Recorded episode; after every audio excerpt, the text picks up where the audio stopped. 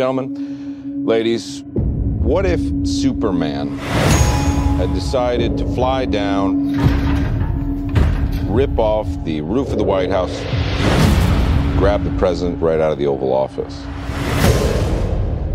Who would have stopped him? Suicide Squad ist ein Film aus dem äh, DC Cinematic Universe äh, von ähm, diesem Jahr ganz frisch rausgekommen und äh, David Ayer hat Regie geführt. Amanda Waller stellt für die US-Regierung ein Team zusammen, das bei hochriskanten Aufträgen ohne Rücksicht auf Verluste eingesetzt werden soll und deshalb aus äh, gefährlichen Verbrechern besteht, die man auch so ein bisschen schon aus diesem DC-Comic-Universum kennt. Das ist zum Beispiel die gestörte Harley Quinn, der Profikiller Deadshot, der äh, pyrokinetische Ex-Gangster El Diablo, der Dieb Captain Boomerang und dem äh, kannibalischen äh, Killer-Croc, halb Mensch, halb Krokodil. Ey, das kann halb Mensch, halb Krokodil. Was macht was? Warum ist schon wieder so ein Superhelden? Es kann doch ich kann das nicht mehr. Ey. Wir können doch nicht schon wieder jetzt hier mehr so Superhelden. Ja, jetzt, Christian. Dich mal ein bisschen am Riemen. Wir machen das jetzt noch ein paar Casts hier, diesen scheiß Superhelden-Scheiß und dann hören wir ganz auf. Aber ich kann mir nicht mal was anderes, mal was Schönes irgendwie machen. Das Ja. wäre vielleicht auch nicht so schlecht. Was willst du? Ja, machen wir hier Sci-Fi. Ja? Sci-Fi-Cast. Abgemacht. Ja, von, aber, Aber, auch nur wenn diese wir, Woche. aber nur wenn wir auch Blade Runner machen. Ja, von mir aus. Aber nächste Woche wieder Superhelden. Ja, okay.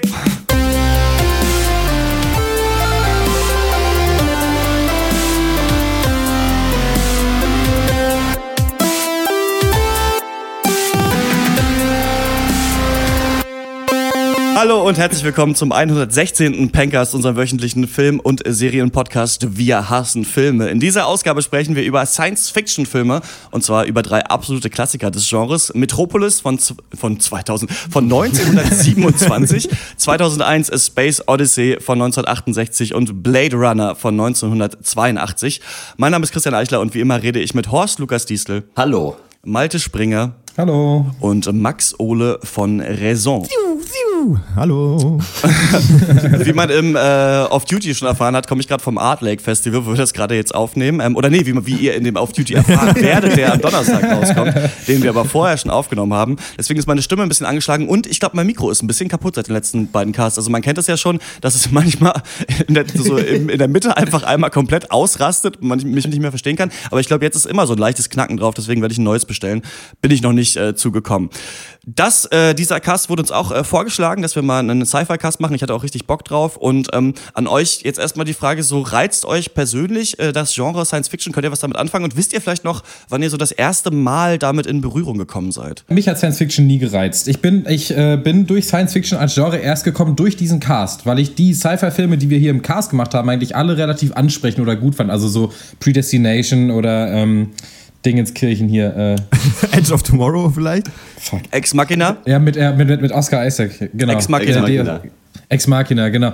Ähm, und was, ja, aber ich war vorher mit dem Genre einfach, bin ich noch nie in Berührung gekommen. Also die ganzen Klassiker habe ich alle nicht gesehen. Erstmal alle drei, die wir heute besprechen, nicht. Es hat ewig gedauert, bis ich mir mal die Star Wars-Filme reingetan habe oder den ersten Matrix. Die anderen beiden habe ich immer noch nicht gesehen. Fünf. Element fand ich kacke. Ähm, irgendwie Soylent Green habe ich nicht gesehen. 12 Monkeys konnte ich nichts mit anfangen. Also ihr merkt schon, Ja. es ist eigentlich gar nicht meins. Aber deswegen finde ich es trotzdem sehr, sehr reizvoll, jetzt mal drüber zu reden. Also ich bin äh, schon eher großer Freund des gediegenen Sci-Fis. Ich finde, man braucht für einen Sci-Fi-Film sowieso so einen gewissen Grundstock an Kreativität irgendwie. Und selbst wenn am Ende Jupiter Ascending dabei rauskommt, so, dann ist es wenigstens ein schlechter Film, der auf irgendwelchen abgefahrenen Planeten Ja. und komischen Raumschiffen spielt und so. Und ich finde, dass bei Sci-Fi, was mir sehr gut gefällt, auch eigentlich immer automatisch so eine gesellschaftliche Aussage eigentlich drin ist. Weil wenn du einen Film hast, der zum Beispiel in der Zukunft spielt oder ähm, einfach mit anderer Technologie, dann hast du immer auch automatisch eine Aussage da drin, warum das anders ist als die jetzige Gesellschaft und was das äh, im besten Falle dann äh, auch verändert an den Menschen oder wie auch immer. Deswegen gefällt mir das sehr gut. Und äh, also 12 Monkeys zum Beispiel ist einer meiner absoluten Lieblingsfilme. Der ist ja auch äh, felsenfest im Sci-Fi verankert. Und, äh, und was ich an dem Genre auch noch so mag, ist, dass es so schön kombinierbar ist. Also es ist ja eigentlich an sich gar kein Genre alleine, weil du im Grunde genommen jeden anderen Genrefilm auch irgendwie dann auf Sci-Fi machen kannst. Äh, es ist sehr irgendwie Versatil. Nee, dieses Wort gibt es nicht. Doch, bestimmt. Jetzt gibt's Ähm, Jetzt ja, ihr könnt euch alle denken, mit, wann ich als erstes mal so richtig mit Science Fiction in, in Berührung gekommen ist. Ich, ich. Warhammer 40.000. in der Finsternis der möchte Zukunft gibt es keinen Frieden. So. Los? Ähm, das ist natürlich auch nicht so handfeste Science Fiction. Das ist ja im Prinzip auch nur irgendwelcher Fantasiekram in so, einer, so einem futuristischen Setting. Aber genauso wie Horst bin ich auch der Meinung, dass das halt schon immer das Geile geil ist. So sich einfach einen normalen Spielfilm sich aufmachen mit so Zukunfts äh, äh, äh, wie sagt man, Pappaufstellern im Hintergrund Musik. anzugucken, Zukunftsmusik anzuhören. Finde ich äh, auch immer ganz geil. Ähm, Gucke ich mir auch gerne an. Ähm, keine Ahnung, ich habe glaube ich schon auch, bevor wir jetzt diesen Klassiker-Cast gemacht haben, schon auch so die ganz einige Klassiker reingezogen, um jetzt mal keinen zu nennen und ähm, bin da eigentlich auch Ja. Fan von. Ich weiß gar nicht mehr genau, wann ich damit in Berührung gekommen bin. Vielleicht mit dem ersten äh, Star Wars-Film, damals auf äh, Pro7, wo ich noch beim zweiten Teil wirklich dann meine Mutter gefragt habe: Meinst du wirklich, Darth Vader ist der Vater von Luke Skywalker? Und sie so: Nee, kann ich mir nicht vorstellen. Das habe ich auch noch nie gesehen. So, das fand ich ganz cool. Aber ähm, bei, und dann glaube ich, der mich richtig geflasht hat, das war auch eine Zeit, wo man, wo schon manche Leute, ähm, so, wo man schon so in ab 16er Filme rein wollte, aber noch nicht ganz alt genug war. Und das war dann Ja, Matrix, als der auf DVD rausgekommen ist, man einen neuen Computer hatte, der auch ein DVD-Laufwerk hatte und das war auch die erste DVD, die ich mir gekauft habe, glaube ich. Nee, ich glaube Herr der Ringe, äh, der zweite Teil, die zwei Türme war die erste und dann war Matrix die zweite. Und ähm, der hat mich damals auch richtig umgehauen und ich persönlich habe so eine Definition von Sci-Fi, dass es drei Arten davon gibt und die erste ist vielleicht gar keine richtige Sci-Fi, das ist sowas wie Star Wars. Ich glaube, man nennt es Space Opera. Da ist einfach nur eine Handlung, die auch ein Märchen sein könnte oder eine Liebesgeschichte. Bei Blade Runner haben wir es zum Beispiel, obwohl wir da auch starke Sci-Fi-Elemente drin haben, haben wir ja so ein Noir-Setting eigentlich, Ja. so eine Detektiv-Gangster-Thriller-Sache, die aber in der Zukunft spielt oder die aber im Weltraum spielt. Bei Star Wars wird es ja noch so ein bisschen sogar humoristisch gebrochen, da gesagt wird, a long time ago in a galaxy far, far away, also es sogar noch in der Vergangenheit spielt. Aber Star Wars, da gibt es natürlich äh, futuristische Technik, aber es wird nie richtig was daraus abgeleitet. Also daraus, Ja. dass es diese Technik gibt, entsteht nichts. Der zweite Punkt wäre für mich, dass man mit Sci-Fi versucht, ein philosophisches Gedankenexperiment oder eine Sicht auf die aktuelle Gesellschaft zu zeigen. Also quasi ein Problem, was wir Genau. heute haben, zum Beispiel, dürfen wir klonen oder nicht? Dann äh, machen wir einen Film, in dem es eben Klone schon gibt, um daran so ein bisschen zu erörtern oder zu zeigen, was die Problematiken damit sind. Ja. Und dann, finde ich, gibt es auch noch Sci-Fi, das ganz neue Probleme aufwirft, die wir jetzt noch nicht haben. Ich hatte das so ein bisschen im letzten Akt vom Film Hör gesehen, als sich diese künstliche Intelligenz dann über den Menschen hinwegsetzen kann. Das finde ich persönlich richtig spannend, wenn das passiert. Aber ich find, mag an sich das Genre gerne, weil ich eben äh, Philosophie total interessant finde und gerade auch philosophische Gedankenexperimente. Und ähm, ja, deswegen äh, mag ich Sci-Fi-Filme ganz gerne, feier aber jetzt nicht alles ab, was es da gibt, so in dem Genre. Ich hatte lustigerweise alle diese Filme schon gesehen, vor diesem Cast jetzt alle nochmal Ah, ja. geguckt. Ähm, aber auch alle, also natürlich sowieso nicht, als sie ins Kino gekommen sind, weil ich bei keinem der Filme dann schon geboren war, aber ähm, auch damals schon bei so Filmabenden immer so nachgeholt, weil ich wusste, das soll ein Klassiker sein. Und Ja. ich finde, dass es auch alle drei ähm, keine einfachen, geradlinigen Filme sind. Alle sind auch ein bisschen schwierig anzuschauen. Es wird, glaube ich, ganz interessant, äh, darüber zu sprechen. Und ich würde sagen, wir fangen direkt an mit dem ersten und äh, das ist äh, Metropolis.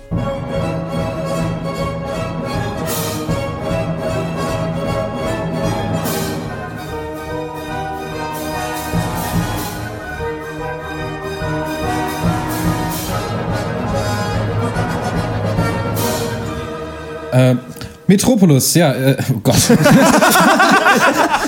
Metropolis! Entschuldigt mich, ich fange nochmal an. Ähm,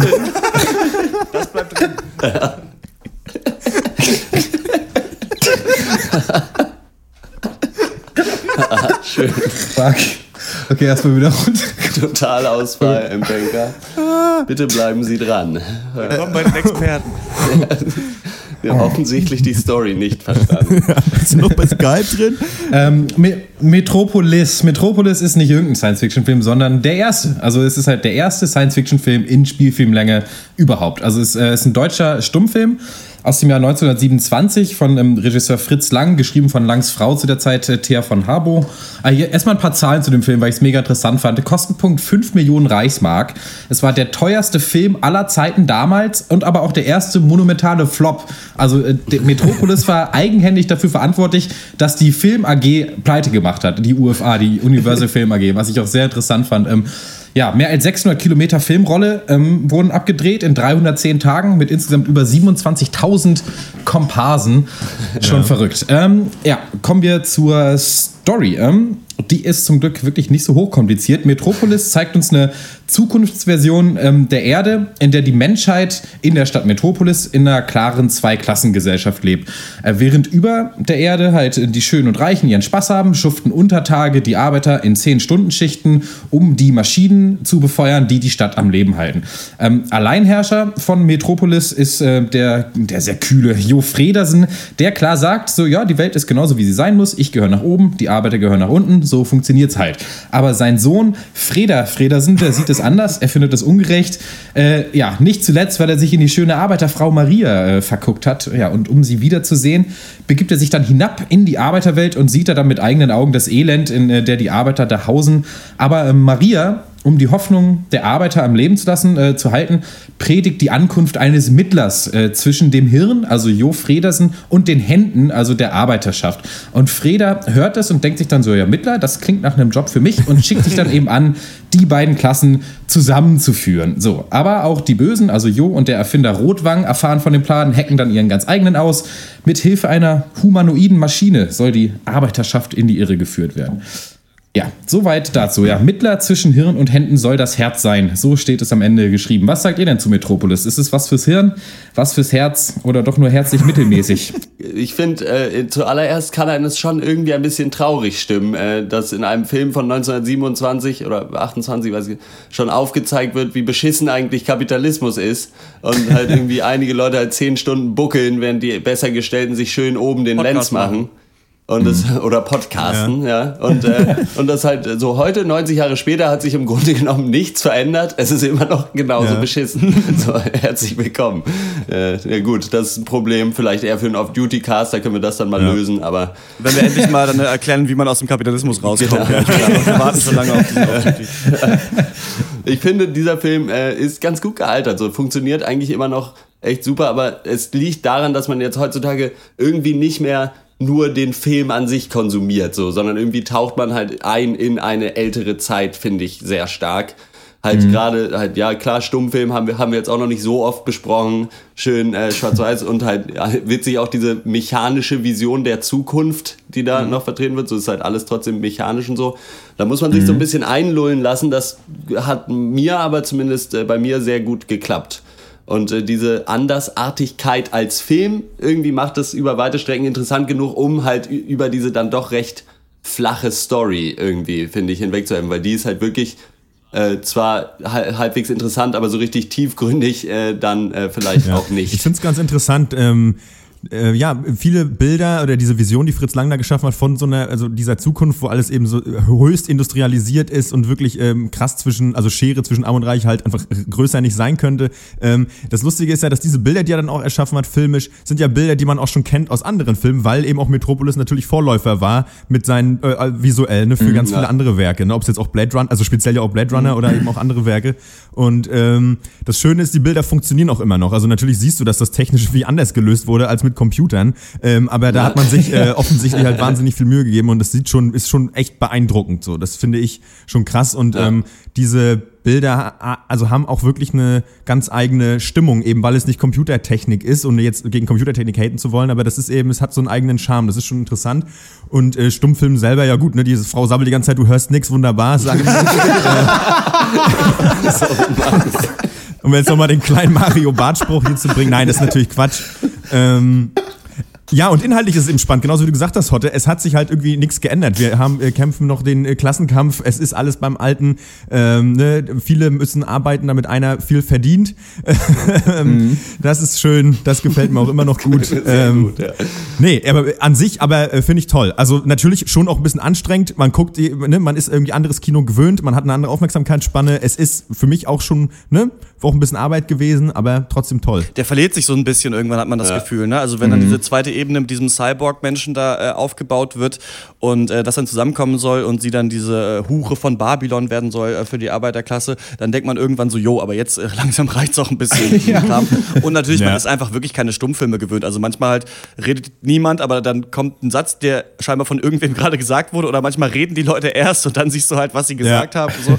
Das ist schon ein bisschen, bisschen seltsam über diese Laufzeit von zweieinhalb Stunden, der ist ja dann mega gefloppt, dann haben sie eine neue Version gemacht, die, die nur zwei Stunden lang war und dann irgendwo in Argentinien ja ähm, dann äh, noch einen, äh, einen ganzen Cut mhm. gefunden. Wie der da wohl hingekommen ist, man weiß nicht genau. Ja, ja das ist eine gute Frage ich fand's ganz, ich fand's stilistisch auch ganz schön, ähm, diese Mischung aus der Arbeiterklasse, dass alles halt nach Industrialisierung aussieht, wo sie, wo die Arbeiter die Maschinen gar nicht mehr richtig verstehen, so ein bisschen die Entfremdung eben von der eigenen Arbeit und dann diese Oberklasse, aber so eher so antik aussieht. Also die ähm, Wolkenkratzer sehen natürlich ja. aus wie, wie das New York zu der Zeit damals, aber mhm. ähm, diese Lustgärten, die es da gibt, zum Beispiel eher wie so eine, wie aus der Antike oder wie man sich das vorstellen könnte. Mhm. Und ähm, das gefällt mir ganz gut. Das finde ich immer ganz interessant, wenn Sci-Fi-Filme, und das haben, glaube ich, auch alle drei gemacht, die wir geschaut haben, sich nicht nur einem futuristischen Setting bedienen. Ne? Also du hast ja bei 2001 am Ende diesen seltsamen Raum, in dem sie da sind. Ja. Oder bei Blade Runner komme ich da auch nochmal drauf zu sprechen, eben wie man sich das stilistisch die Zukunft vorgestellt hat. Und dass es, glaube ich, mhm. immer wichtig ist,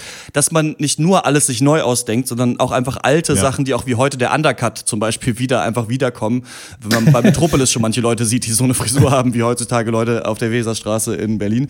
ähm, ich finde es witzig, dass man heute den Film guckt und denkt so, ah, das ist ja krass, damals war schon Klassenkampf in dem Film und sowas, ne? Ist ja total fortschrittlich. Heute gibt es was gar nicht mehr. Und dann aber so Pressestimmen aus der Zeit liest, wo alle diesen Film zerpflücken, ja. weil er halt viel zu emotional und gefühlsduselig ist, weil die Leute halt ja. meinten, man kann nicht die Arbeiterklasse und die Kapitalisten irgendwie in Frieden vereinen und deswegen diesen Film damals so kritisiert haben. Das finde ich auch ganz spannend, sich irgendwie äh, damit auseinanderzusetzen. Ähm, wo du es gerade von den ähm, neuen Versionen hattest äh, des Films, fand ich ganz lustig, habe ich auch noch gelesen. Ähm, dass äh, 53 ist das Copyright ausgelaufen zu äh, Metropolis und dann konnten einfach alle möglichen Leute anfangen, sich da ihre eigenen Versionen, wie sie wollten, einfach selber zusammenzuschneiden. Irgendwie mit Musik, ohne Musik, scheißegal in welcher Qualität. Mhm. Und dann in den 70ern gab es dann vom BBC eine neue Version, halt mit, ja, mit Elektro-Soundtrack, glaube ich. Die war damals ein großer Hit. Und dann, und dann gab es in den 80ern äh, gab es einen Typ namens Giorgio Moroder, der hat den Film Ach, ja, eingefärbt ja. und ja. auf 87 Minuten beschleunigt. Also nicht gekürzt, sondern beschleunigt und mit Rockmusik unterlegt. Oder also Rock- und Popmusik, so Freddie Mercury und Bonnie Tyler. Und ist auch eingeschlagen wie eine Bombe. Naja. Ähm, ja, Moroder ist, ist, ja nur das ist ja so einer der äh, Begründer von so elektronischer Musik, auf dem sich zum Beispiel auch Daft Punk halt total doll beziehen. Ah ja, sehr interessant. Ja. Oh, gut, aber meine erstmal meine Meinung zu äh, Metropolis. Ähm, was, äh, was, mich durch diesen Film trägt, äh, am Anfang ist halt dieses Gefühl des Staunens. Das habt ihr auch schon so ein bisschen ja. beschrieben, halt einfach nur, weil es so was ganz anderes ist. Dazu muss ich auch sagen, bis auf so ein, zwei Charlie Chaplin-Dinge habe ich jetzt auch noch nie so richtig einen Stummfilm gesehen. Aber es sind ja alleine diese Titelkarten, wo ich mich dann gefreut habe, irgendwie wie ein kleines Kind, diese Dialogkarten. Dann diese völlig übertriebenen Kostüme und Gesichtsausdrücke, halt dann natürlich die Musik und das Bild, das irgendwie wie aus so alten Disney-Filmen oder so.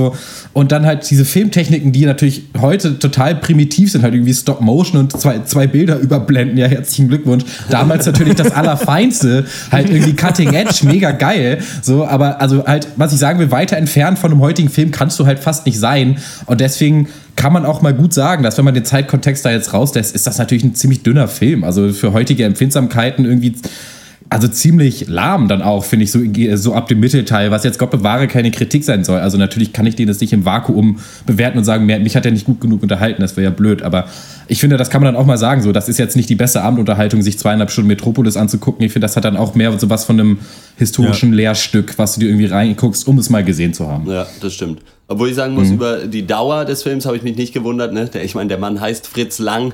Was will man mhm. erwarten? äh, ja, äh, was, eine Sache, die mir noch äh, gut gefallen hat, äh, wobei der Rest eben so ein bisschen äh, flach war, war diese Arbeiteraufstandsszenen tatsächlich weil man da schon so ein bisschen auch einerseits denkt so, ja, richtig, haut einfach die ganzen Maschinen um, so geil, so, dass es alles scheiße macht, alles kaputt, sehr schön. Mhm. Und dann gleichzeitig aber auch so dieses Aufzeigen, so, ja, aber irgendwie so einen richtigen Plan danach hat eben auch keiner. So, dann ist mhm. alles kaputt, so, ja. die ganze Stadt wird überflutet und dann stehen sie rum und denken sich, ja gut, hm, ist jetzt vielleicht auch nicht so das Gelbe vom Ei, wie das hier gelaufen ist. Ja. Das hat mir gut Na, gefallen. Aber an sich stimme ich dir dazu, Malte.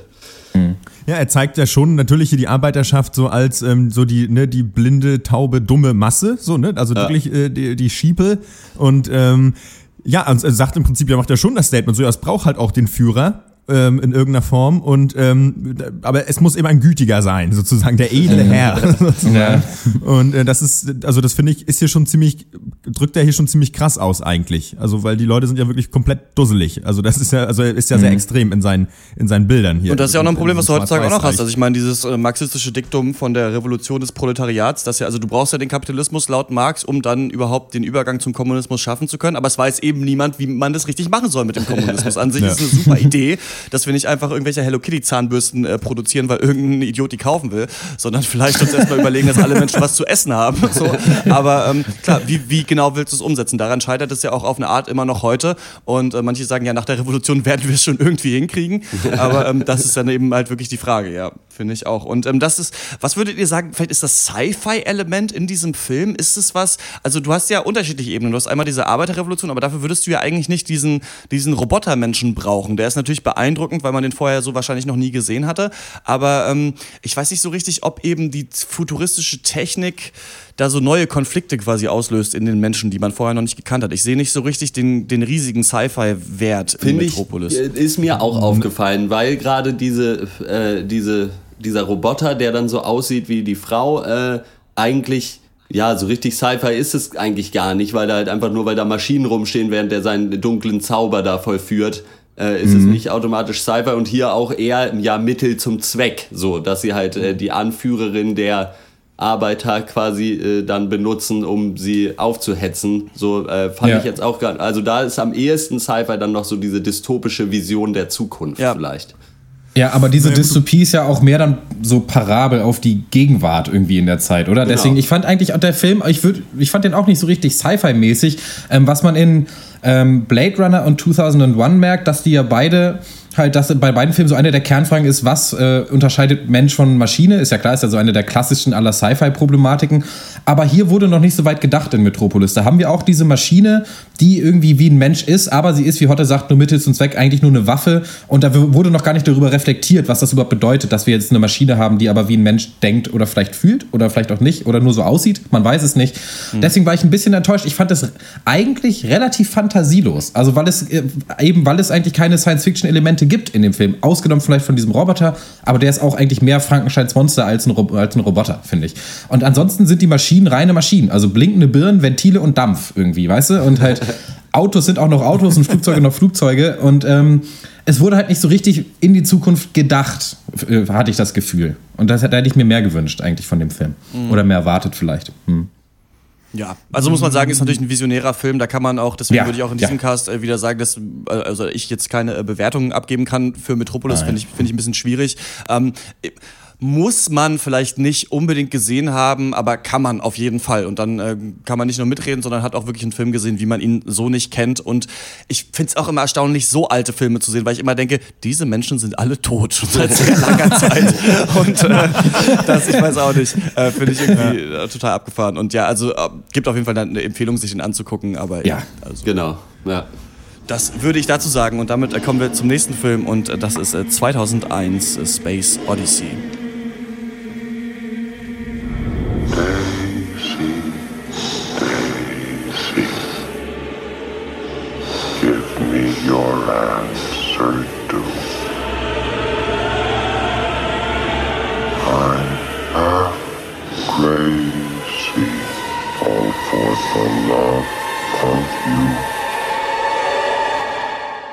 2001, Odyssee im Weltraum, ist einer der bekanntesten, am meisten diskutierten und ikonischsten Filme aller Zeiten. 1968 kam der in die, in die Kinos und ich will nur sagen, das ist neun Jahre vor Star Wars. Gilt eigentlich als eines von Kubricks, oder Stanley Kubricks, habe ich ja noch gar nicht gesagt, wie der Regisseur heißt, Meisterwerken. Andere Filme sind äh, da A Clockwork Orange, Full Metal Jacket und äh, The Shining und den haben wir ja auch im letzten Jahr im Horrorcast besprochen. 2001 basiert auf einer Kurzgeschichte von Arthur C. Clarke namens äh, The Sentinel aus dem Jahre 1948 und Kubrick und Clarke haben zusammen das Drehbuch entwickelt und äh, Clarke hat dann auch parallel das Buch zum Film geschrieben und da gibt's auch noch Fortsetzungen. Der Film besteht also aus vier Teilen eigentlich. Der erste ist äh, The Dawn of Man. Ich muss es echt versuchen runterzureißen, weil es sehr kompliziert ist alles. Aber gut, jetzt Ja. geht es erstmal um Affen. Wie kompliziert kann es sein? Menschenaffen frissen ein äh, gefährliches Leben in einer wüstenartigen Felslandschaft. Sie werden von einem Leoparden und anderen Affenbanden bedroht.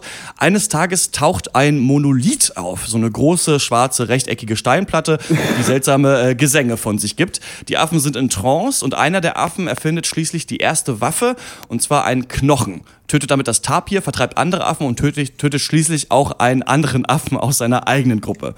Der zweite Teil, äh, die Reise zum Mond nenne ich den mal, da reist äh, Dr. Haywood Floyd mit einem Space Shuttle auf so eine sich drehende doppelringförmige Raumstation und von da aus weiter zum Mond. Auf der Raumstation äh, erzählen ihm sowjetische Kollegen, dass die Mondstation angeblich von einer Epidemie heimgesucht wurde und man keinen Kontakt mehr zu denen hat. Und auf dem Mond angekommen stellt sich dann für den Zuschauer heraus, dass die Forscher dort wieder einen oder vielleicht denselben Monolithen entdeckt haben wie die Affen vorher und dass äh, der Dr. Haywood Floyd das auch weiß und einfach den ähm, Russen nicht erzählt hat. Die ähm, Forscher auf dem Mond haben festgestellt, dass dieser Monolith dort vergraben wurde, also nicht natürlich ist. Und die Forscher äh, gehen dann mit Dr. Floyd in Raumanzügen natürlich zu dieser Ausgrabungsstelle, hören wieder diesen Gesang oder vielleicht hört ihn auch nur der Zuschauer und äh, schließlich so ein ohrenbetäubendes Piepen. Teil 3, die Reise zum Jupiter. 18 Monate später reist eine Gruppe von, acht Astro äh, von fünf Astronauten zum Jupiter, um dort erstmal Forschung zu betreiben. Das denken sie zumindest, dass das der Sinn ihrer Reise ist. Und das ist jetzt könnte man sagen, der eigentliche Storyteil des Films, der nach einer Stunde des Films erst beginnt. Die beiden Astronauten Frank und Dave, die sind wach und die anderen drei liegen im Kälteschlaf und das Raumschiff wird gesteuert von einem Computer der Reihe HAL 9000, den sie HAL nennen. Und diese Computer haben noch nie einen Fehler gemacht. Und HAL steuert eben das Schiff ganz alleine. Und mit HAL kann man ganz normal reden, wie mit einem Menschen. Eines Tages jedoch sagt dieser Computer die Fehlfunktion so einer Satellitenschüssel voraus die aber dann nach Abbau gar keinen Fehler aufweist. Und nun stellt sich für Frank und Dave die Frage, ob Hal irgendwas im Schilde führt. Und äh, über den abgefucktesten Teil des Films, nämlich den vierten, reden wir dann, würde ich sagen, in einem extra Spoiler-Teil. Zuerst so die Frage an euch, ist natürlich ein super komplexer Film. Jeder hat davon schon mal gehört. Ähm, ein paar von euch haben ihn jetzt zum ersten Mal gesehen. Wie war 2001 so für euch als Erlebnis, als Erlebnisfilm, als Filmerlebnis? Ja, also ich finde es cool. ich finde, das ist äh, zu Recht ein absoluter Klassiker. Und das liegt hauptsächlich an diesem dritten Teil, der einfach wahnsinnig cool ist. Der würde auch für sich stehend, glaube ich, funktionieren. Aber er macht sich auch gut eingebettet in diesem Bilderbuch-Kleid, was irgendwie davor und danach zu klassischer Musik irgendwie einfach äh, schon die Atmosphäre auch aufbaut und so. Und äh, ja, ich bin aber auch einfach so ein bisschen Kubrick-Fanboy und wie er hier in diesem Film Ja. die- diese eh ellenlangen, ruhigen Shots irgendwo drauf hält. Äh, das funktioniert und dann so diese ultranahen Gesichtseinstellungen, äh, wo man irgendwie schon das Gefühl hat, da geht echt ziemlich viel ab bei den Schauspielern. Man sieht so eine Tiefe, selbst wenn eigentlich gerade wenig bis gar nichts äh, passiert. Und dazu natürlich die schöne blaue, auf der schönen blauen Donau von Johann Strauss. Immer wieder ein Top-Track äh, äh, an jedem Discoabend. Äh, also ja, ich äh, finde es super. Ja, ein Film, den jeder kennt, von dem alle schon mal gehört haben und äh, zu dem auch irgendwie alle eine Meinung haben, auch wenn sie ihn nicht gesehen haben. Habe ich irgendwie das Gefühl. Also, ähm, was mich, ich habe um den Film immer einen Bogen gemacht, absichtlich. Ich habe den jetzt zum ersten Mal geguckt und ähm, bevor ich jetzt vielleicht ein bisschen in einen Rant verfalle, kann ich sagen, dass ich ihn nicht schlecht finde. Also wirklich überhaupt nicht. Aber ich mag die Art nicht, wie da ähm, in der Öffentlichkeit oder auch im Internet drüber geredet würdet, äh, wird. Ach, Scheiße.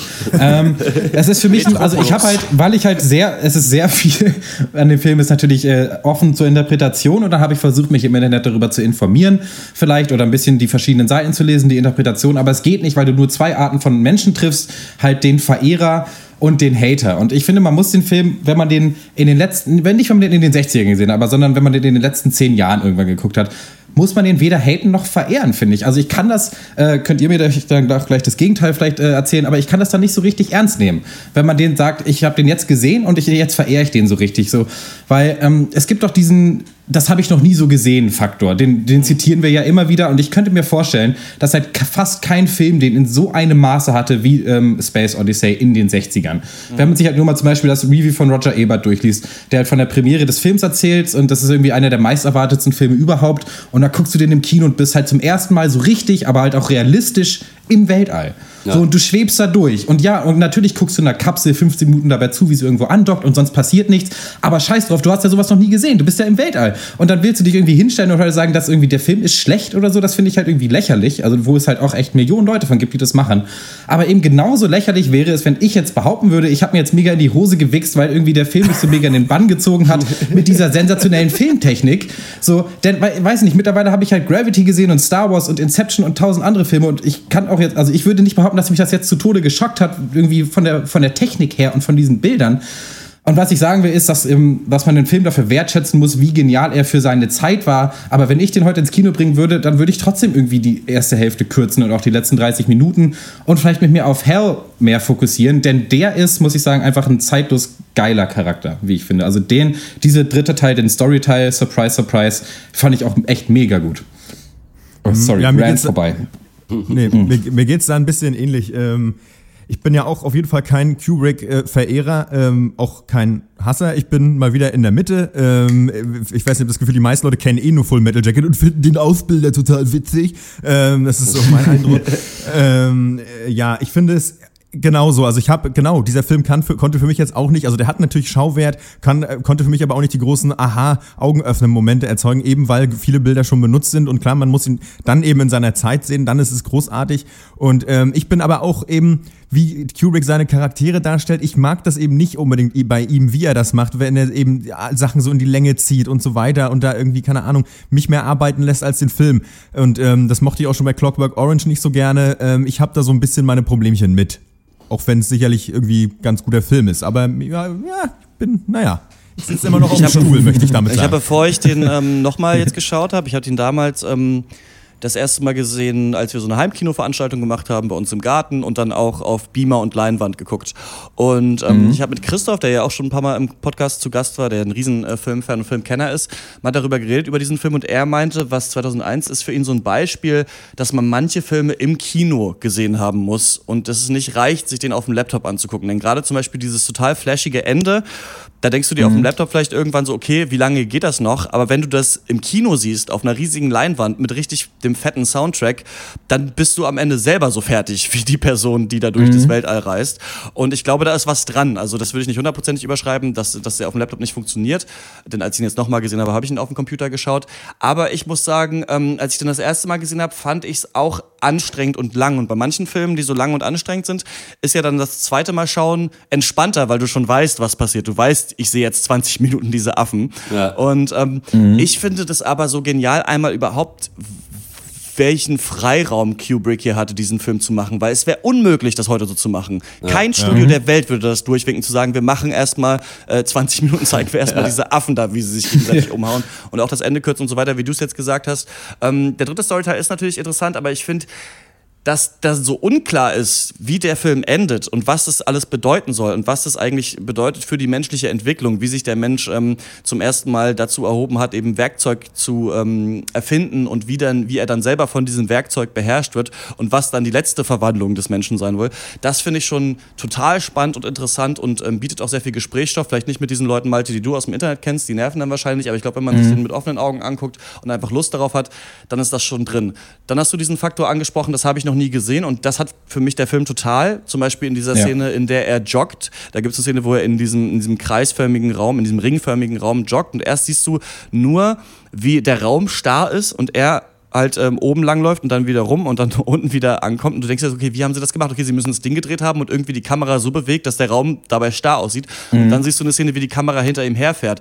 Und da finde ich so ein bisschen, ich habe nicht, ähm, ich habe mir jetzt, weil ich 2001 gesehen habe, mir jetzt endlich mal die äh, Kubrick Blu-ray Box bestellt, weil ich richtig Lust jetzt auf die anderen Filme habe. Aber ich habe schon auch so ein bisschen Parallelen zu äh, The Shining zum Beispiel Ja. erkannt. Einmal von der Kameraarbeit und dann auch diese Fokussierung auf Soundtrack, Ja. die ja wirklich auch ein sehr eigenständiges Merkmal ist, wenn du äh, einem Publikum, das es noch nicht gesehen hast, eine Raumstation zeigst, aber da, dazu dann also sprach Zarathustra spielst, hat das irgendwie einen ganz anderen Einfluss, ne? Oder eben diesen, äh, wie heißt es, Donauwalzer?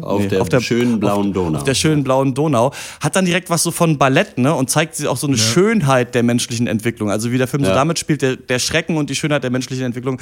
Ich fand das ähm, total stark und ähm, ja, im Spoiler-Teil können wir können wir gleich nochmal über das Ende reden, aber ich finde, hier ist sau viel drin und das ist schon wirklich ein Erlebnis. Ich glaube, deswegen habe ich auch am Anfang nach dem Erlebnis gefragt. Gefragt. Ähm, mir hat das äh, sehr gut gefallen. Für mich war hier wieder die interessanteste Frage, wie auch, ähm, also das hat sich für mich so durch diesen Sci-Fi-Cast jetzt gezogen, halt beim Filme gucken irgendwie, was für eine Version der Zukunft äh, oder Vision der Zukunft wird mir verkauft, ähm, bezogen auf den Mensch und halt eben die Technik. Und äh, ja, da muss man sagen, dass das hier eigentlich das, das große Plus ist an diesem Film. Für mich fand ich irgendwie echt herausragend, wie realistisch eben diese Technologie hier abgezeigt wurde in diesem Film. Obwohl der Film, habe ich dann gelesen, ja sogar noch vor der Mondlandung irgendwie gedreht ja. wurde. Also, das, also es gab ja irgendwie noch gar nicht so richtig Space Travel jetzt im Mainstream oder in den Köpfen der Menschen so richtig.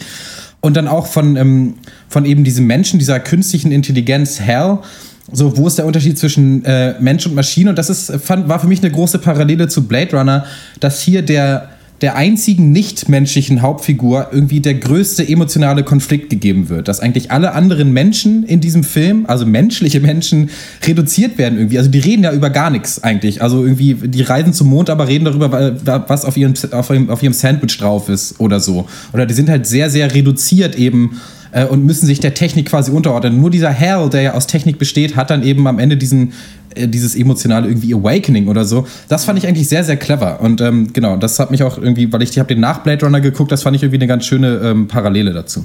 Ich will noch kurz mhm. sagen, ähm, bevor wir ins Spoiler machen, dass ich finde, dass der Film auch ein unheimliches komödiantisches Potenzial hat. So, also ich weiß nicht, wie doll das intendiert ist, aber ich finde, er hat so lustige Szenen. Zum Beispiel, wo sie da diese Sandwiches essen und der so, ah, das schmeckt so ein bisschen wie Chicken, alle trinken so Kaffee und dann so, ah, das haben wir noch nie gesehen, das scheint Alien-Technologie zu sein. So nächste Szene stehen sie vor diesem Ding. so alle halten sich die Köpfe. Das fand ich mega lustig. Richtig geil finde ich auch, wo er in diesem, in diesem, in dieser Kugel da vor dem Raumschiff ist und äh, mit Hell redet und Hell ihm halt erklärt, ja, äh, ihr habt euch zwar in diese, in diese Kugel eingeschlossen und geredet, aber ich konnte Lippen lesen. Und dann guckt, mhm. guckt, er einfach so richtig betreten, betröppelt zum Boden und denkt sich, ja so, fuck, damit hatte ich nicht gerechnet. Also, und natürlich die ganze Sache mit den Affen. Also ich finde irgendwie auch, dass man den auch echt irgendwie witzig gucken kann, den Film. Aber wir können ja mal ähm, zum Spoiler-Teil kommen, jetzt mal übers Ende sprechen. Ähm, ja. Am Ende kommen sie dann am äh, Jupiter an. Hell hat die anderen, äh, was ich auch eine sehr starke Szene finde, weil die so unemotional gespielt wird, wie ähm, Hell, als die beiden Astronauten gerade draußen sind, die anderen Crewmitglieder umbringt.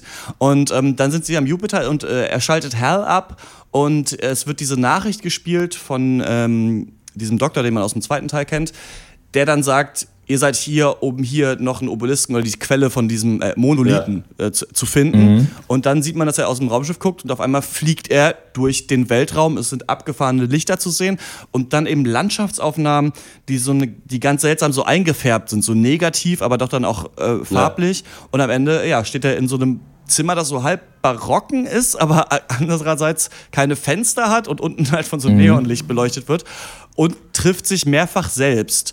Ja. Und das fand ich war filmisch auch so geil gemacht. Das ist ja die Frage, was es heißen soll. Aber du siehst ja immer, wie er sich sieht als ein bisschen älteren Astronauten. Und dann sind wir aber ohne so einen richtigen Schnitt, geht das dann so über zu diesem älteren Astronauten, der sich ja. dann als alten Mann sieht, der sich dann beim Essen da als sterbenden Mann in diesem äh, Bett sieht. Und da ist halt die Frage, was das am Ende bedeuten soll, was hier für eine Aussage getroffen wird soll. Habt ihr da ich will euch jetzt nicht irgendwie vorführen, aber mhm. habt ihr irgendeine Art Interpretation dazu? Ähm also das, was ich so ein bisschen angelesen habe, ist ja dieses, dass diese Monolithen halt irgendwie dann Marker für Entwicklung sind. Mhm. Also und dass es dann quasi äh, darum geht, also du hast erstmal die Affen, die ohne Werkzeuge irgendwie mit den Tapirs irgendwie äh, äh, fröhlich nebeneinander wohnen und dann halt diese Monolithen finden, der ihnen dann zur nächsten Stufe der Evolution verhilft, äh, was mhm. dann äh, quasi erneut passiert und dann ist der dritte Teil quasi zu verstehen als wer von den beiden, also der Mensch oder die Maschine, welche von diesen, also jeweils mit einem gladiatorenhaften äh, Kämpfer, die gegeneinander antreten, wer die nächste Stufe der Evolution bekommt, quasi. Mhm. Ist es noch der Mensch oder ist es, wird er abgelöst quasi von der Maschine? Mhm. Und äh, das schafft dann halt entsprechend der Mensch und dann diese nächste Form ist halt dieses, ja, also das habe ich jetzt nichts mehr zu gelesen, aber was ich mir so vorstelle, halt so, ja, dieses Altern als egal quasi mäßig ist. So, also weil es halt. Okay, und dann ins weil, gehen, ne? Das ist schöner weil halt, Satz. ne, weil halt, ja, weil halt äh, das dann so zeitlos wird und er sieht sich ja dann auch irgendwie dann als neugeborenes Space Baby oder so. Mhm. Was auch immer das sein So, das ist so das, was ich da. Äh, gesehen Na, ist nicht, habe. Ist der letzte Schritt nicht auch, ich meine, klar, er sieht diese, seine Wiedergeburt, aber ist das nicht möglicherweise so dann der nächste Schritt in dieses äh, in den Übergang als so in so eine Art, nicht spirituelles Wesen, aber materieloses Wesen, also immaterielles Ja. Wesen. Also noch an, in Genau, der Geistform, würde man sagen. Ja, das meine ich halt. Mit der, die, das Körperliche, also Ja. der alternde Körper wird quasi abgelegt und ja, Ja. So, so wie man sich halt die nächste Stufe der Evolution des Menschen, keine Ahnung, weiß ich. Kopf ab, ich dann nicht. ab ins Weltraum. ab. Ja. Ja. Ich fand das Ende sehr befremdlich und habe äh, ja, mir da keine weiteren Gedanken zu machen. Bin aber sehr daran interessiert, Christian, deine Interpretation dazu hören, wenn du die zum Besten geben möchtest. Also Nee, kann ich auch nicht. Ja. Ich habe auch keine äh, komplett die Geschichte umspannende Interpretation. Für mich war das so ein bisschen vielleicht, äh, also vielleicht einfach nur eine Versinnbildlichung des Todes. Das zeigt, dass Zeit irgendwie egal ist und man dann eben ja in ein höheres Wesen äh, wiedergeboren wird. Ich finde ein bisschen seltsam, dass dieses Baby am Ende halt auf die Erde zuschwebt. Was das mir sagen soll. ähm, an sich ähm, gibt es ja schon, äh, ja, vielleicht weiß nicht, ob es eine Theorie ist, aber eben die Sichtweise, dass irgendwie alle Menschen doch eins sind, aus dem Urknall äh, die ganze Materie gekommen ist und am Ende das wieder so ein, ein kosmisches Bewusstsein geben wird, ähm, was dann entsteht. Aber ähm, ich weiß nicht, warum das äh, Space Baby dann wieder zurück. Ist es auch so groß wie die Erde? Man weiß es nicht genau. da, wieder, da wieder hinfliegt. Und ich fand auch interessant diese Ebene, dass ähm, Wissensgewinn oder Technikbenutzung immer mit Gewalt und Tod irgendwie einhergeht. Und Hal eben dann auch, als er sich dann bewusst wird, die Menschen tötet. Und ähm, die beiden, als sie diskutieren, auch sofort sagen, dass gar nicht außer Frage steht, dass sie Hal halt abschalten müssen, wenn das so weitergeht. Und ich habe nicht ganz verstanden, was Hal, warum er da sagt, dass diese äh, Satellitenschüssel oder was es ist, ähm, kaputt gehen wird. Also ob er, ist es, ich, meine Theorie ist, er will die Menschen testen. Ob er, wenn er sagt, dass er Zweifel an dieser Mission hat, weil das hat er ja scheinbar nicht, er weiß ja als einziger, warum diese Mission gemacht hat, ob er sie vorher testen will, ob sie diese Mission trotzdem äh, durchziehen werden, auch wenn sie Zweifel am Computer haben oder so. Da, da bin ich mir nicht ganz sicher, was diese Ebene irgendwie äh, bedeuten sollte im Film. Äh, Das ist einer der größten Streitpunkte, oder? Unter diesen ähm, Leuten, die halt versuchen, diesen Film auseinanderzunehmen, halt, was die Grundmotivation von Hell war. Und ich habe mir da auch tatsächlich keine überzeugende ähm, äh, äh, Lösung zu anlesen können und mir ist auch keine eingefallen. Es- Ich weiß nicht, ob es eine Logiklücke ist oder nicht. Halt. Das ist halt eigentlich ganz spannend, Naja. weil natürlich, man kann sich ja alles erklären, wenn man es möchte, aber naja, also ja, Meiner klar. Meinung, also wie ich das so ein bisschen verstanden habe, ist das äh, vielleicht das, was Hell am menschlichsten macht, dass es eben keinen logischen Grund unbedingt vielleicht dafür gibt, für das, was er tut. Und wenn es nur so ein Test ist, quasi, den kann man ja auch so einfach mal machen, keine Ahnung, also so diese Zweifel an den anderen Menschen ist ja eine sehr menschliche Eigenschaft dann doch. Also Ja. ist jetzt nur so das, was mir spontan dazu einfällt, aber äh, ja, man weiß es nicht. Man weiß es nicht. Für mich auf jeden Fall gäbe es eine Riesenempfehlung für 2001. Ich finde, das ist ein Film, den man sehen muss und vielleicht, um es äh, nach Christophs Worten äh, zu formulieren, vielleicht sollte man ihn auch auf der großen Leinwand gesehen haben. Ich habe das auf jeden Fall und es war wirklich äh, ein starkes Erlebnis und ähm, ich habe auch Lust, den irgendwann nochmal äh, zu schauen, nochmal mir Gedanken darüber zu machen. Aber ähm, ja, vielleicht, wenn man ihn nochmal sieht, kann man die Szene mit dem Affen vorspulen. Man weiß es nicht, vielleicht ist auch da die absolute Wahrheit drin äh. Ja, also ich würde den auch äh, auf jeden Fall empfehlen und ich finde gerade diese äh, dieses offene Ende ist eine große Stärke dieses Films auch, weil es sowas, ich habe das Gefühl, immer weniger gibt. Einfach Filme, die sich herausnehmen, nicht am Ende irgendwie alles nochmal zusammenzufassen und ein Schnürchen drum zu machen, sondern einfach zu sagen, ja hier, bitte, das ist äh, der Denkanstoß, damit könnt ihr jetzt mal machen, was ihr wollt. Äh, sowas gefällt mir tendenziell sehr gut. Ist ja auch in 12 Monkeys zum Beispiel auch so. Ich finde, das ist ein Film, wo man sich auf jeden Fall seine interessanten Aspekte rauspicken kann. Also da waren für mich ja auch welche drin, klar. Ähm, als Gesamtwerk würde ich ihn jetzt nicht, ja, du kannst ihn ja nicht, nicht empfehlen, natürlich, aber also, ah, es ist halt so sehr schwierig. Ich glaube, das, das äh, ist so ein bisschen befleckt halt von der Art und Weise, wie über diesen Film geredet wird. Das äh, macht es für mich irgendwie so ein bisschen schwer. Ich weiß, dass das ein sehr guter Film ist, aber für mich persönlich war es, ist es kein Highlight. Also ich äh, habe keine Lust, mir den noch dreimal anzugucken, bis ich die ultimative Interpretation habe für alles. Und ähm, ja, das ist halt dann im Endeffekt natürlich auch ganz, ganz große Geschmackssache. Ja, ich. Also bevor man sich irgendeinen anderen Sci-Fi-Schmuh reinzieht, sollte man sich auf jeden Fall den vielleicht vorher mal angeguckt haben. Auch alleine, weil das eben auch ähnlich wie bei Metropolis auch einfach ein krasser Vorläufer für sein Genre war. Einfach auch so ein ähm, Referenzwerk, ähm, auch technisch. Und ich denke, das, das darf man schon mal sich geben und da den, ja, äh, Kubrick auch noch mal ehren mit ein wenig Lebenszeit. Ich glaube, da das ist nicht, das ist keine vertane Zeit. Und ob man er gefällt, sich. das ist ja, ist ja eigentlich auch scheißegal. Das interessiert eigentlich auch keinen. Guckst dir halt an und es gefällt dir oder nicht. Und dann kommen wir zum nächsten Film und das ist äh, Blade Runner. This is a bad one, the worst yet. There was an escaped from the off-world colonies two weeks ago. Six replicants, three male, three female. They slaughtered 20... A Blade Runner's job is to hunt down replicants. Manufactured humans you can't tell from the real thing. What's this? Roy Batty. Probably the leader. There was just one outfit making replicants that superhuman. The Tyrell Corporation. Mr. Deckard, Dr. Eldon Tyrell. Jo, Blade Runner von 1982 ist, ja, das erste Hollywood-Werk von Ridley Scott und auch eines von seinen großen Meisterwerken. Ähm, zu seiner Zeit auch unterschätzt. Ähm, ja, ist Blade Runner heute aber auch, ja, mal wieder wie an unsere anderen beiden Filme auch Vorläufer für so dystopisches Kino. Hier Cyberpunk und Film Noir zusammen in einer gelungenen Verschmelzung. Und basierend tut das Ganze auf der Romanvorlage Träumen Androiden vor elektrischen Schafen? Ich weiß es nicht. ähm, also das, das ist der Titel, aber ja, wollte ich kurz beantwortet haben. Äh, so, am Start sind Harrison Ford und Rutger Hauer, der mit Mensch mit dem besten Namen. Ähm, wir sind in Los Angeles des Jahres 2019. Äh, die Stadt platzt aus allen Nähten. Wir haben tiefe Hochhäuser, Schluchten, überall Werbung, alles dunkel, Flammen schießen in den Nachthimmel. Die Erde hat einen Atomkrieg gerade so überlebt. Tiere gibt es auch nicht mehr. Für diese Zukunft kann es keine Zukunft geben. Ähm, um der Menschheit jedoch ein Weiterleben zu ermöglichen, werden Replikanten, äh, menschliche Klone erschaffen, um neue Welten zu erschließen und ja, diese Klone sind schlauer, körperlich stärker und ähm, aber auch in der Lage, eigene Gefühle zu entwickeln. Und ja, um zu verhindern, dass diese Damen und Herren aber irgendwann freidrehen, werden sie mit geplanter Obsoleszenz entwickelt. Sprich, ja, ihre Zeit läuft nach vier Jahren automatisch ab und sie fallen tot um. Ähm, ja, wie es äh, sich dann aber so äh, ja, begibt, äh, eines Tages kapern einige eben dieser Klone, Replikanten der hochentwickelten Nexus 6-Reihe, sei am Rande erwähnt, um Roy Betty, ein Raumschiff und fliegen gen Erde. Dies ist aber Replikanten bei Todesstrafe nicht gestattet. Um dann diese flüggen Vögel aus dem Verkehr zu ziehen, gibt es eben die Blade Runner, spezielle, ja, so Polizisten, Detectives, äh, die solche Klone unschädlich machen sollen, weil sie eben als Gefahr für die Menschheit angesehen werden.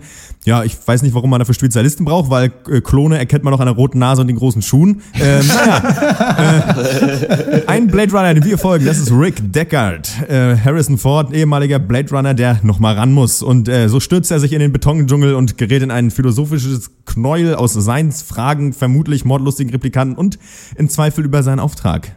Ja, Blade Runner, smart oder Blade? Ähm, zwei Verbesserungen. Ich glaube, die richtige Tiere gibt's doch. Er fragt ja äh, diese Frau dann, ob, sie, ob es eine echte Schlange ist. Und ähm, der erste große Film von Ridley Scott ist eigentlich Alien gewesen, äh, drei Jahre vorher. Ähm, aber, aber so viel dazu. Weiß ich nicht, ob das eine. Äh? Das ist nicht das, was ich gelesen habe. Aber ist egal. Mach mal Na weiter. gut, dann äh, schreibt es uns, was ihr äh, meint.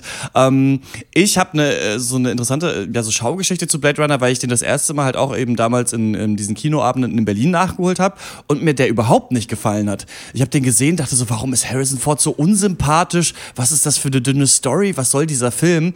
Und jetzt erst beim zweiten Mal schauen, habe ich mich richtig äh, verliebt in den Film, weil ich wirklich denke, dass Blade Runner tatsächlich die absolute Dystopie ist, weil die Charaktere auch so fehlerbehaftet sind und so äh, depressiv sind. Und ich liebe diese grundmelancholische Story, diese äh, Stimmung des Films. Und ich liebe Ja. auch, wie sich die Geschichte dann entwickelt und die ganzen unterschiedlichen ja, ähm, Einflüsse, die der genommen hat, stilistische äh, Entscheidungen, die hier getroffen wurden und auch so, ja, auch so postkoloniale Aussagen zum Beispiel. Also ich finde, Blade Runner ist unheimlich dicht und auch visuell. Also das ist ja sowieso so die Blaupause eigentlich für äh, dystopische Städte, die man dann später nochmal gezeigt hat im fünften Element, zum Beispiel in äh, Ghost in the Shell, bei, Aki bei Akira kurz danach. Ja. Und ich finde, das wird hier so fantastisch umgesetzt. Also wie diese äh, verregnete ähm, äh, Version von Los Angeles da gezeigt wird, dann, wo es dann eben japanische Schriftzeichen gibt und äh, so Ja. viele Menschen in diesen Szenen unterwegs sind, dass du wirklich das Gefühl hast, es ist total gedrungen. Und wenn du dann oben bist in dieser Pyramide, die ja ganz andere visuelle Einflüsse wieder hat, da sieht es ja aus wie, nicht, ein bisschen wie Ägypten oder im alten Griechenland. Ähm, das finde ich zum Beispiel allein total stark. Auch allein nur, wie alle äh, Innenräume so total dunkel sind und das Licht von draußen einfällt, das ist so abgefahren. Allein sein Apartment, finde ich, dafür gibt es allein Ja. einen Preis, wie das aussieht. Also ich finde, ähm, Blade Runner ist wirklich visuell unheimlich beeindruckend. Ja, äh, schön, dass du sagst, dass du dich bei, äh, irgendwie auf den zweiten Blick verliebt hast, denn das ist echt so ein Film, da kannst du beim ersten Mal gucken echt nicht alles checken, bin ich mir ziemlich sicher. An sich ist das so eine Eigenschaft, die ich Film nicht, nicht immer positiv anrechne, aber Blade Runner würde ich echt mal den Credit geben, auch wenn ich jetzt nach dem ersten Mal ihn echt nicht so toll fand. Ich habe ihn auch zum ersten Mal jetzt gesehen, ähm, wie die anderen Filme. Ähm, Glaube ich, dass hier richtig, richtig viel drin ist. So, ähm, der, mein erster Eindruck jetzt ist irgendwie, der Film ist mega diffus, total überladen thematisch fand ich ihn eigentlich, aber hatte trotzdem sehr viele gute Szenen. Es war ist so ein Film der Szenen irgendwie, aber als Gesamtwerk dann auch wieder, hm, bin ich mir nicht ganz so sicher. Und Harrison Ford finde ich auch mega unsympathisch in dem Film. Diese eine ja. ähm, Liebesszene, das ist für mich irgendwie fast eine Vergewaltigung, muss ich. Habe ich überhaupt nicht gecheckt, was das sollte. Habe ich auch gedacht. Ähm, aber dann habe ich auch dann eben ähm, mir Gedanken darüber gemacht und dann gibt es halt auch irgendwie eine relativ populäre Theorie, dann halt, dass eben, dass man die Replikanten als Hauptperson sehen soll, einfach dieses Filmes. Und natürlich ist es hier auch wieder so, dass denen eben wieder der große Konflikt gegeben wurde und Harrison Ford eigentlich ein relativ platter Alkokop ist. Hashtag Alkokop. ähm, und wenn man den Film dann so betrachtet, dann wird er, dann ist dann, also dann wird er noch besser. Da ist nämlich echt dann ähm, viel drin. Mir geht leider die Zeit aus, ich muss zur Arbeit. Allein schon wie der Film dich irgendwie so austrickst und dann irgendwie, während Harrison Ford einen Replikanten verfolgt und einer unbewaffneten, hilflosen Frau in den Rücken schießt und du ihn als Helden dafür abfeierst, das ist schon geil, dass der Film sowas hinkriegt, aber dann eben auch noch diese andere, genau entgegengesetzte Sichtweise eben aufwirft, Replikanten als Opfer, Harrison Ford als Täter. Klar, ähm, mega viel drin. Auch Rutger Hauer geil. Der Endkampf ist so cheesy, dass er schon wieder geil ist. Da habe ich mich mega drüber gefreut. Ähm, aber an sich, das ist so ein Film, dem, dem gebe ich ins, äh, noch einen zweiten Run und noch einen dritten und dann ähm, steige ich nächstes Mal in die Diskussion ein. Vielleicht Pankers 380 nochmal Sci-Fi-Klasse. Ja, alles klar, dann sorry, ja, wir müssen überzogen jetzt bei der Aufnahme, dann äh, dir eine äh, schöne Arbeit. Ja, ich danke dir. Äh, euch noch eine dann, schöne äh, Diskussion. Bis zum nächsten Mal. Ja. ja. Tschüss, Malte. Danke. Auf Wiedersehen. Ja, ich finde, das ist äh, tatsächlich äh, die große oder eine der großen Stärken dieses Filmes, dass eben Harrison Ford ja, so unsympathisch ist und man sich denkt, was macht der denn da? Wieso schauspielert der nicht? Warum? der, der, wird doch bezahlt, der Mann. Warum liefert er nicht ab? Und dann halt irgendwann feststellt, ja gut, das ist halt einfach äh, komplett kalkuliert und Absicht.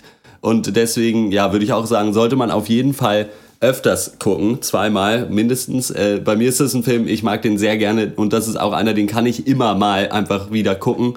Ich habe ihn auch jetzt nicht extra nochmal für diesen Cast gesehen, weil ich ihn vor ein paar Monaten im Bus mal wieder geguckt hat und äh, ist immer wieder ein großer Spaß und ist für mich einfach ein ziemliches Paradebeispiel für ja, erstmal an sich so Genre-Mix, weil das halt einfach echt so dieses Film Noir und Sci-Fi Cyberpunk-Zeug so irgendwie perfekt fusioniert, um nochmal fusioniert zu sagen ja. in diesem Cast.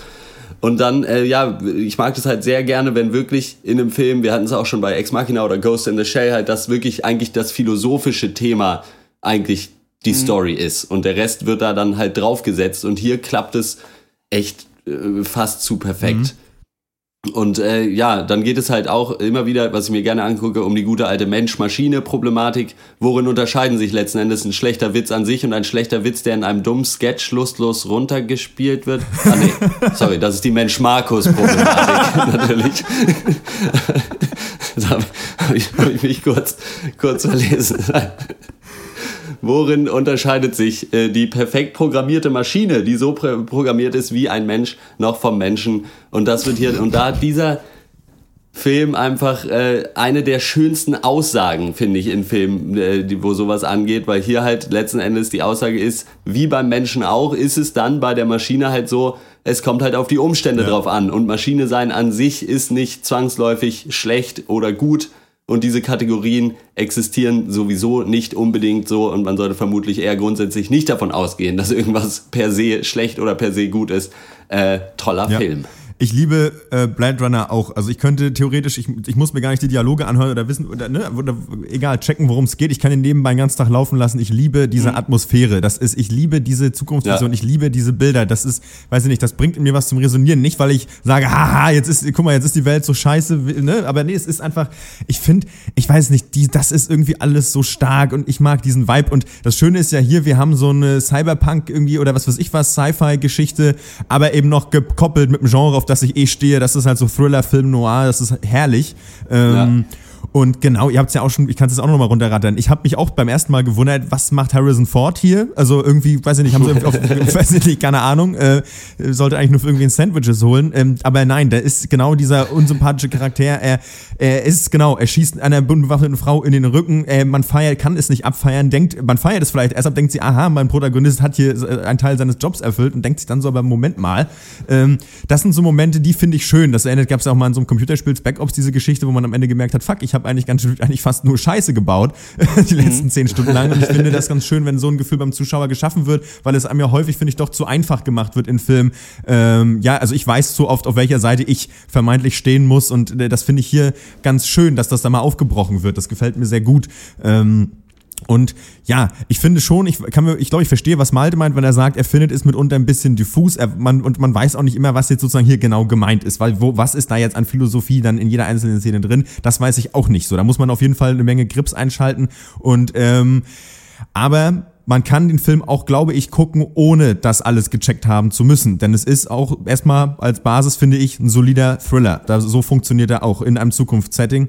Ähm, soweit erstmal von mir. Ich finde es ein ganz toller Film. Ich liebe den. Ich finde es aber witzig, dass sich unsere Eindrücke da so ein bisschen überschneiden, weil Blade Runner auch für mich äh, vielleicht kann man das auch bei diesen allen, all diesen Filmen machen, ist auch der perfekte Film zum Einpennen, finde ich, weil man wirklich in vielen Szenen überhaupt gar keine Ahnung hat, wo geht er gerade hin, was will er machen. Und die Geschichte ist ja wirklich so simpel, also simpler geht's ja gar nicht mehr. Er sucht mhm. diese Replikanten, ja. findet raus, die sind in so einem Hotel, geht dann dahin und dann ist der Endkampf so ja. ungefähr. So ist es ja. Ne?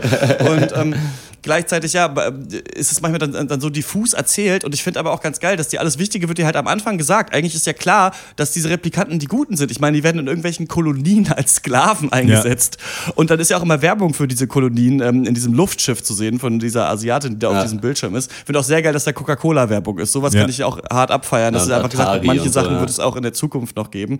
Und dann, dass sich eben der Charakter von Harrison Ford dreht und du erst vielleicht erst beim zweiten Mal schaffst.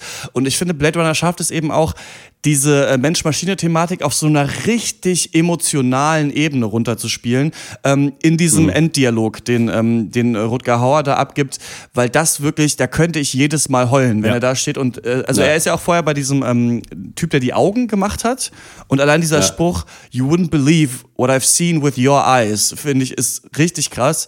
Und dann aber auch am Ende diese Szene, in der er sagt, ich habe Sachen gesehen, die könnt ihr euch nicht vorstellen, irgendwie brennende Sternenschiffe am Gürtel des Orion. Und dann all those moments will be lost in time like tears in the rain. Ich finde das so stark, weil das einfach ja auch nur ist ein einfach auch nur ein Mensch ist, der sich seiner eigenen Sterblichkeit bewusst wird, der weiß all ja. diese Momente, ja. die was bedeutet ja. haben, die ihr euch gar nicht vorstellen könnt, wie ihr mich ausgebeutet habt, dafür, dass ihr hier irgendwie Rahmen essen könnt, irgendwie in der Straße. ähm, das könnt ihr nicht fassen und das wird alles irgendwann vorbei sein. Und dass er dann aber sich doch noch zu so einem letzten Akt der Menschlichkeit, vielleicht brauchen wir dann keinen expliziten Spoiler-Teil, was ist ja noch so ein bisschen offen, ähm, dafür, dass das alles da drin ist, plus eben dieses Setting. Ich habe mir auch mal eine Liste gemacht mit allen Sachen, die mir so nur, aufgefallen sind. Ja, genau, dazu. sag mal kurz.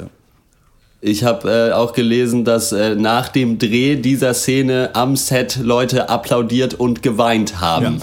Ja. Und äh, kann ich mir schon ja. auch vorstellen, also das ist schon, äh, ja, ist ja auch die ikonische Szene, eine der berühmtesten Filmzitate überhaupt und das vollkommen zu Recht. Ja. Ähm, ich habe mal so eine Liste so gemacht dazu. mit äh, so ein paar Sachen, die mir einfach nur stilistisch aufgefallen sind. Und ähm, mhm. ich finde das ganz interessant. Das ist zum Beispiel, es gibt ja diese Regenschirme, die so Neon leuchten als, ja. ähm, als ja. Schirmständer haben.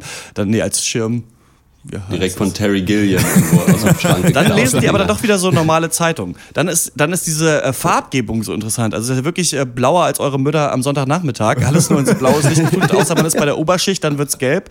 Dann dieser asiatische Einfluss, der total realistisch ist, also dass es irgendwann halt immer mehr Asiaten geben wird. Dann dieses Noir-Büro, in dem die da sitzen und sich da diese mhm. Nachricht angucken, ist total geil. Dann ja dieses, dieses ägyptische, dieses Pyramidenhafte. Ich finde auch hier merkt man, dass diese Modelle so von Hand gebaut sind. Die sehen so echt aus irgendwie. Ja noch durch diesen Wertig. Schleier. Und ich glaube auch, dass dadurch, dass du damals noch nicht so äh, heftige HD-Filme machen konntest, man auch diesen, ähm, auch manche Sachen dann eher äh, abkauft noch in solchen ja. Filmen.